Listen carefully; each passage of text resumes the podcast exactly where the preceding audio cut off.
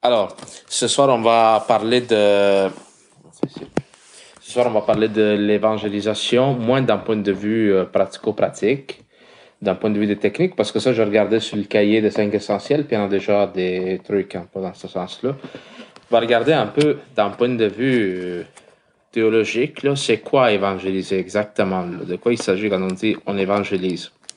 Alors, pour ce faire, on va réfléchir un peu là-dessus à partir d'un texte de Saint Paul, la deuxième lettre aux Corinthiens, au chapitre 5, à partir du verset 11. Alors, je vous le lis.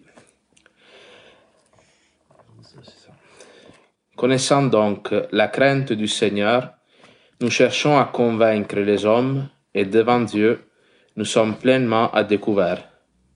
J'espère être aussi pleinement découvert dans vos consciences. Nous ne nous recommandons pas à nouveau auprès de vous, mais nous voulons vous fournir une occasion d'être fiers de nous, afin que vous ayez de quoi répondre à ceux dont les motifs de fierté sont tout, tout de façade et non de fond. Si nous avons été hors de sens, c'était pour Dieu. Si nous sommes sensés, c'est pour vous. L'amour du Christ nous pousse à cette pensée qu'un seul est mort pour tous, et donc que tous sont morts.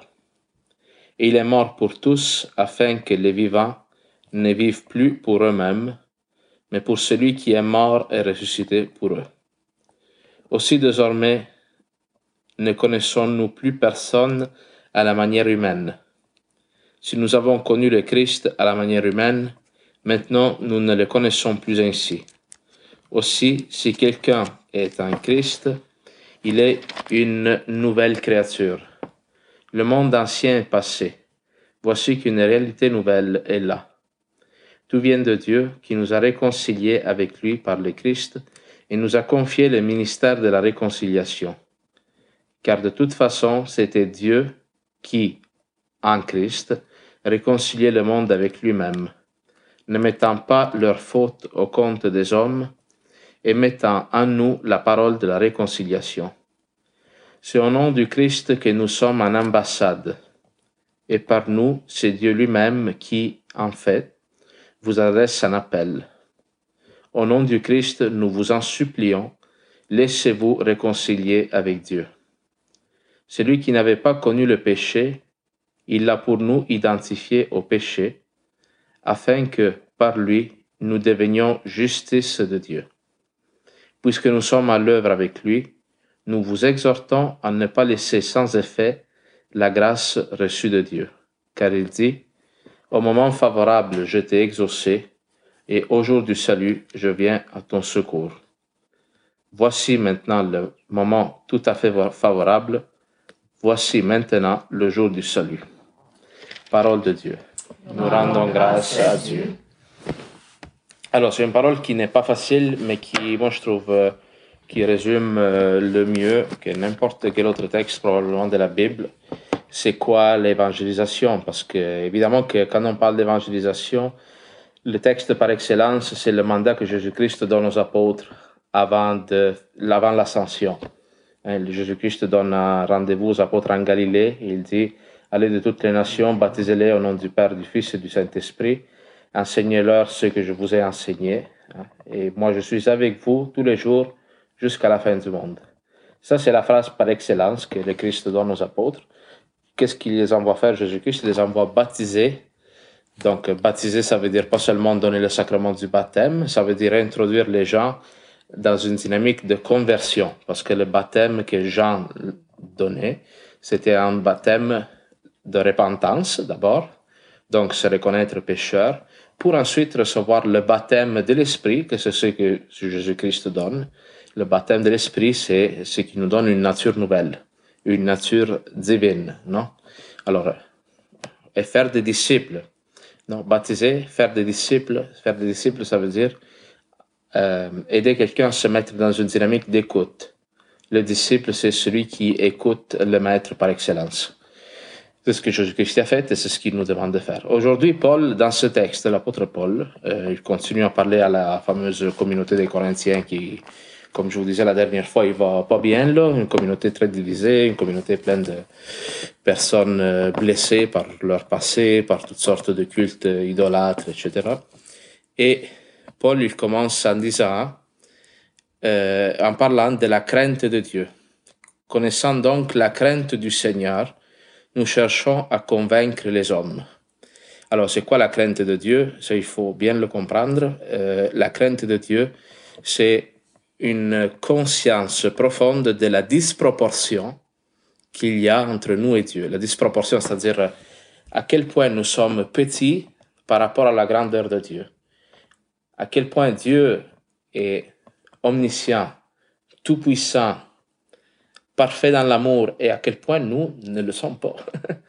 et, et, la crainte de Dieu, c'est se sentir honoré et euh, être conscient du fait que tu portes en tant qu'évangélisateur un message qui te dépasse totalement, qui ne t'appartient pas, first, first première chose, qui ne t'appartient pas, et deux, qui est que nous ne méritons pas. C'est un, euh, un honneur, un privilège énorme pour nous tous que d'être des annonciateurs de la bonne nouvelle de Jésus-Christ. Pourquoi je dis c'est important de savoir que nous ne le possédons pas? Parce qu'un message que tu ne possèdes pas, qui n'est pas à toi, là, tu ne peux pas le modifier. Hein? Tu ne peux pas le modifier. Un euh, facteur, là, tout ce qu'on s'attend de lui, c'est ce qu'il livre le message tel qu'il est. Lui, il a juste pas à ouvrir la lettre, là, puis à écrire d'autres affaires dedans. Il doit le remettre tel quel. Pourquoi je dis ça? Parce que eh, malheureusement, et eh, ça a été le cas souvent dans l'histoire de l'Église, que des personnes très bien intentionnées y ont prêché un autre évangile, hein, soit pour un souci de le rendre plus compréhensible ou plus euh, facile à digérer. Hein. Des fois, on l'a amoindri, des fois, on, on en a fait un légalisme, des fois, on en a fait un moralisme. Et... Alors, il faut d'abord être proche du Christ, être un disciple pour s'approprier de ce message, s'approprier le, le, le, comprendre, et ensuite le pouvoir le, livrer. Euh, Paul il dit en même temps un autre élément très vraiment fondamental pour l'évangélisation. Il dit si nous avons été hors de sens, c'était pour Dieu. Si nous sommes censés, c'est pour vous. Évangéliser, c'est une histoire de foule. Nous avons été hors de sens. Qu'est-ce que ça veut dire? Ça veut dire que Paul, il n'a pas fait des choses raisonnables pour euh, évangéliser. Lui, n'a pas commencer à faire un calcul entre ce qui lui coûterait là, comme fort, comme hein, on l'a dit d'autres fois. Euh, aujourd'hui, parler de Jésus-Christ dans, le monde aujourd'hui, tu te fais prendre automatiquement pour un fou. Alors, euh, ça, il faut le mettre. Ça fait partie du plan. C'est pas un accident que de considérer que l'évangélisation nous demande de sortir de nous-mêmes, sortir de notre zone de confort, prendre un risque qui, qui encore une fois, il nous, nous dépasse beaucoup. Mais il dit en même temps, nous avons été hors de sens pour Dieu, mais nous avons été censés pour vous.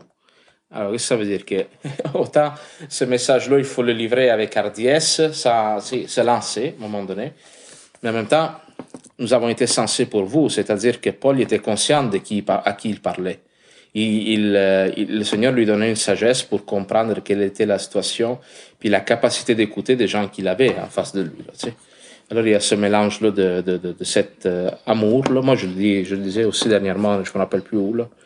Saint-Justine, quand j'ai encouragé le monde à faire le pèlerinage à Medjugorje, je disais, à un moment donné, là, il faut prendre des risques avec le Seigneur. On prend des risques, on fait des folies par amour. Là. Tu sais, quand tu veux plaire à un homme ou une femme, tu essaies de faire des affaires un peu pas standard là, pour... Euh, avec Jésus-Christ, c'est vrai que nous vivons une relation d'amour, ben, si tu restes toujours dans le contrôle de ce que tu fais, ben, à un moment donné, l'évangélisation c'est tout du monde qui ont quitté leur maison, quitté leur famille. Ont...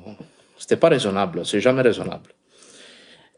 Au verset 15, hein, Paul continue, il dit, ça c'est un peu le, le centre du texte, au 14 et 15.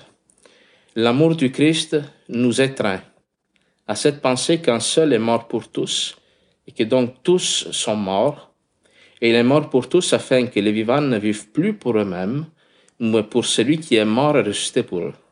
Ça, c'est vraiment le cœur du texte. Ça, c'est une phrase là, qui m'a touché beaucoup aussi dans mon cheminement vocationnel. L'amour du Christ nous presse. Hein? L'amour du Christ nous aide. Ici, dans cette version-là, ça c'est la table, il dit nous étreint. Mais la vraie, disons, la traduction la plus exacte, c'est l'amour du Christ nous pousse, littéralement. Il est comme il nous donne une force, un instinct à bouger, une poussée, littéralement. Il se fait souvent ça, souvent ça l'Esprit Saint, comme Jésus-Christ, par exemple, dans le texte des, euh, du jeûne au désert, là, pendant les 40 jours, au début de son mission, Jésus-Christ. On dit que l'Esprit Saint poussa Jésus-Christ au désert. si vous lisez les actes des apôtres, c'est les apôtres qui sont on dit que les actes des apôtres, c'est l'évangile de l'Esprit Saint. Là. Mm. sont poussés à droite et à gauche. Philippe qui court derrière le nuque, un autre qui va en Samarie. Un autre... Alors, quand tu es rempli de l'Esprit Saint, l'évangélisation devient une nécessité. Il devient une, euh, un instinct. Là. Tu peux pas te taire là, si, tu, si cette parole de Dieu te rentre dans le cœur, vraiment. Là. Alors, euh, pensée, et il nous pousse à quoi? Il nous pousse à cette pensée qu'il y en a un qui est mort pour tous, et que donc tous sont morts. Alors qu'est-ce que ça veut dire? Celui qui est mort pour tous, c'est Jésus-Christ. Le Christ, il te convainc que lui a donné son sang pour tous les hommes, même pour ceux qui le refusent, même pour ceux qui ne le connaissent pas, ceux qui l'ignorent. Alors l'Esprit Saint te convainc que le Christ ne peut pas être mort en vain pour cet homme-là le Christ est mort pour lui, mais lui, il ne le connaît pas. Comment ça c'est inacceptable. C'est un quelqu'un qui est vraiment, qui a vraiment cet esprit saint-là ne peut pas accepter ça. Et en même temps, il dit, mais que tous sont morts. L'Esprit Saint nous convainc que tous sont morts. Tous ceux qui sont dans, euh, dans un état de séparation de Dieu sont morts dans l'esprit, sont loin de Dieu, ne connaissent pas l'amour bienfaisant de Dieu le Père. L'Esprit Saint te donne cette conviction-là. Et par contre, ce que tous sont morts, ça peut s'interpréter aussi d'une autre manière, c'est-à-dire le Christ est mort et donc toute l'humanité est morte dans le Christ. C'est-à-dire que nous tous, nous sommes appelés à nous associer à la mort du Christ sur la croix. Et qu'est-ce qu'il dit après? Et il est mort pour tous afin que les vivants ne vivent plus pour eux-mêmes, mais pour celui qui est mort et ressuscité pour eux. Hein? Donc, euh, c'est autant une conscience de la société. Combien de personnes aujourd'hui, vous le voyez, non, qui, qui, vivent pour eux-mêmes, pour que la vie, ça devient, c'est pas un jugement, c'est juste une, prendre conscience dans le monde dans lequel nous sommes, là, des personnes qui vivent pour avoir un petit peu de fun, pour être bien, pour ma petite vie, là, tu sais. Ça, la parole de Dieu, il dit que quelqu'un qui vit comme ça, il est mort. Mais cet Esprit Saint nous pousse à croire que les gens ne peuvent pas vivre comme ça. Parce que le Christ, il est mort précisément pour que les gens ne vivent plus pour eux-mêmes, mais pour celui qui est mort ressuscité. Alors ça, c'est un appel autant pour nous les évangélisateurs. Nous ne pouvons pas vivre pour nous-mêmes, hein? nous ne pouvons pas garder l'évangile pour nous-mêmes, mais les gens non plus. On ne peut pas accepter que les gens fassent une petite vie euh, repliée sur eux-mêmes, mais qu'ils connaissent cet amour-là du Christ. Et là, donc Paul, il continue, et il, un peu dans le même sens, au verset 16, Désormais, nous ne connaissons plus personne à la manière humaine. Nous avons connu le Christ à la manière humaine, maintenant nous, nous, ne le connaissons plus ainsi. Ça, c'est un privilège aussi que vous avez eu, non? De, connaître le Christ, non pas d'une manière humaine. Qu'est-ce que ça veut dire connaître le Christ d'une manière humaine? Savoir qu'à un moment donné, il y a eu Jésus de Nazareth, qui a vécu il y a 2000 ans, qui, comme un personnage historique, comme quelqu'un qui est extérieur à toi. Non, toi, par la foi, par le cheminement que tu fais en Église, hein, tu as vu que Jésus-Christ est vivant, est vivant qui agit dans ta vie. Comment tu fais à témoigner de Jésus-Christ au monde? Ben, Tu témoignes de l'action que le Christ fait dans ta vie. Et ça, le fait que Dieu encore aujourd'hui produit des miracles, témoigne du fait que le Christ est vivant et qu'il s'intéresse à l'homme. Parce que le vrai débat, le vrai point qui est difficile pour la société à accepter, ce n'est pas tellement que Dieu existe versus qu'il n'existe pas. La plupart du monde a une tendance à croire, du moins, au moins d'une manière théorique, que Dieu existe. Là où le bas blesse, comme on dit, c'est que Jésus-Christ s'intéresse à nous, qui agit dans la vie des personnes, qui guérit ceux qui lui demandent. Hein? Alors, nous avons découvert par notre vie, par l'expérience que, vous avez de la foi, que le Christ, non, s'intéresse à nous, il est proche de nous. Alors, ça c'est un peu ce que Paul dit. Et ensuite, avec ça, je termine. Il dit, le monde ancien est passé, voici qu'une réalité nouvelle est là. Tout vient de Dieu qui nous a réconciliés avec lui par le Christ et nous a confié le ministère de la réconciliation. Le monde ancien est passé, voici qu'une réalité nouvelle est là. Ça, c'est vraiment un appel à la résurrection. Évangéliser, c'est quoi? C'est annoncer la résurrection du Christ et la possibilité d'un changement de vie. Quand on parle du monde ancien versus le monde nouveau, c'est vraiment, euh, Paul en parle aussi dans d'autres termes, l'homme de la chair versus l'homme de l'esprit, les réalités anciennes versus les réalités nouvelles. Il s'agit d'un changement, mais qui n'est pas un changement seulement moral, genre tu buvais avant, puis d'arrêter de boire, tu droguais, ça c'est une conséquence de la rencontre avec Jésus-Christ.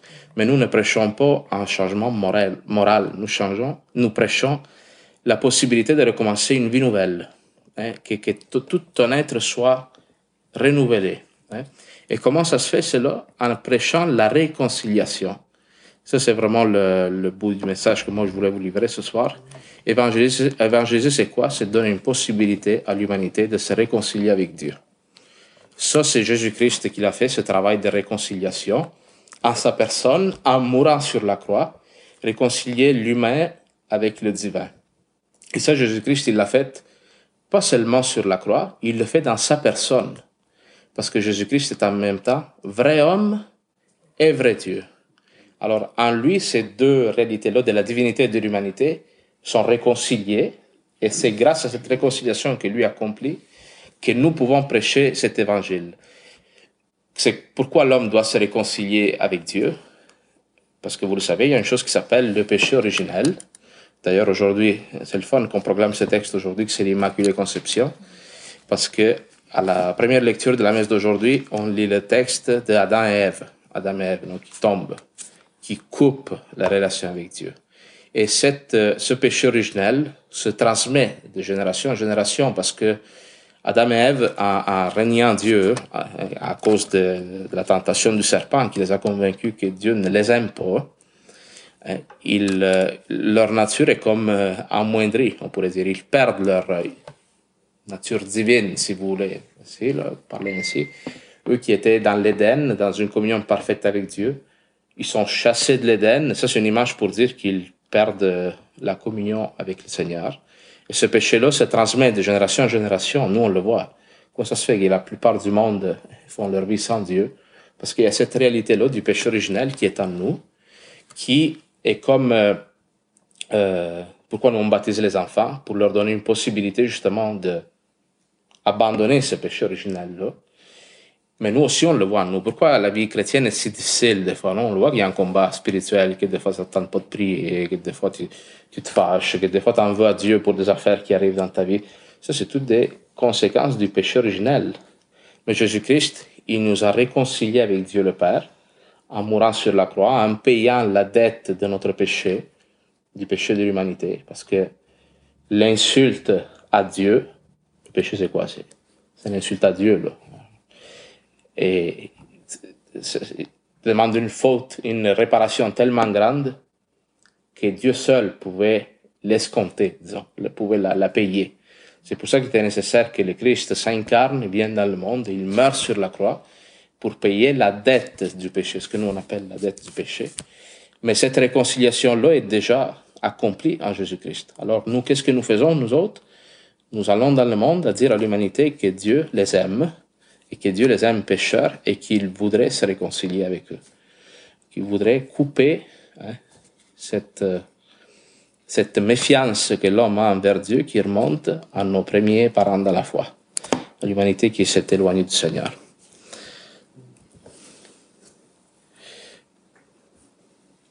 Et, la, toute dernière phrase aussi, moi je trouve très intéressante, avec ça je termine pour vrai, au, euh, au chapitre 6, verset 1 il dit, au moment favorable, je t'ai exaucé, au jour du salut, je viens à ton secours. Voici maintenant le moment favorable. Voici maintenant le jour du salut. C'est quand le jour du salut, c'est quand le, moment favorable. Le moment favorable, ça veut dire, en grec, c'est un mot, le kairos. Kairos, ça veut dire un moment du passage de la grâce qui, qui peut apporter le salut, dans le fond. Le moment favorable, c'est quand nous annonçons l'évangile.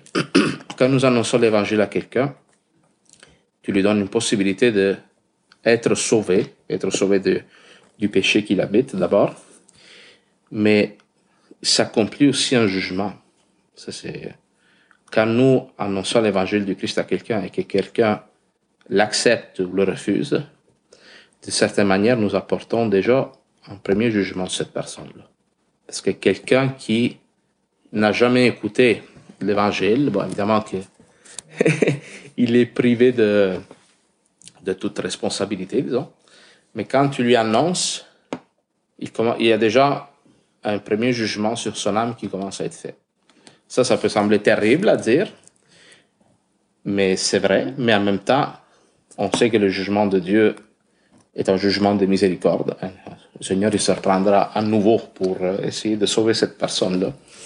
Mais c'est pas une mince affaire que d'évangéliser, c'est ça que je veux dire. C'est, autant c'est apporter une grande cible sur une personne, autant c'est euh, la responsabiliser d'une certaine manière face à Dieu. Alors voilà, ça c'est un peu ce que j'avais à vous dire. Je m'excuse parce que c'est pas très euh, développé. J'ai vraiment eu très peu de temps pour euh, le préparer. Je pose deux questions comme d'habitude pour euh, alimenter le débat. On a parlé de réconciliation avec Dieu. Donc la première question c'est comment le Christ s'est pris avec toi pour te réconcilier avec Dieu? Première question. Puis deuxième, Paul dit que celui qui vit dans le Christ est une créature nouvelle. Qu'est-ce qui a changé en toi depuis que tu as accepté cette de vivre cette réconciliation avec le Seigneur? Donc, comment le Christ t'a réconcilié avec lui, avec lui? Qu'est-ce qui a changé à cause de cette réconciliation?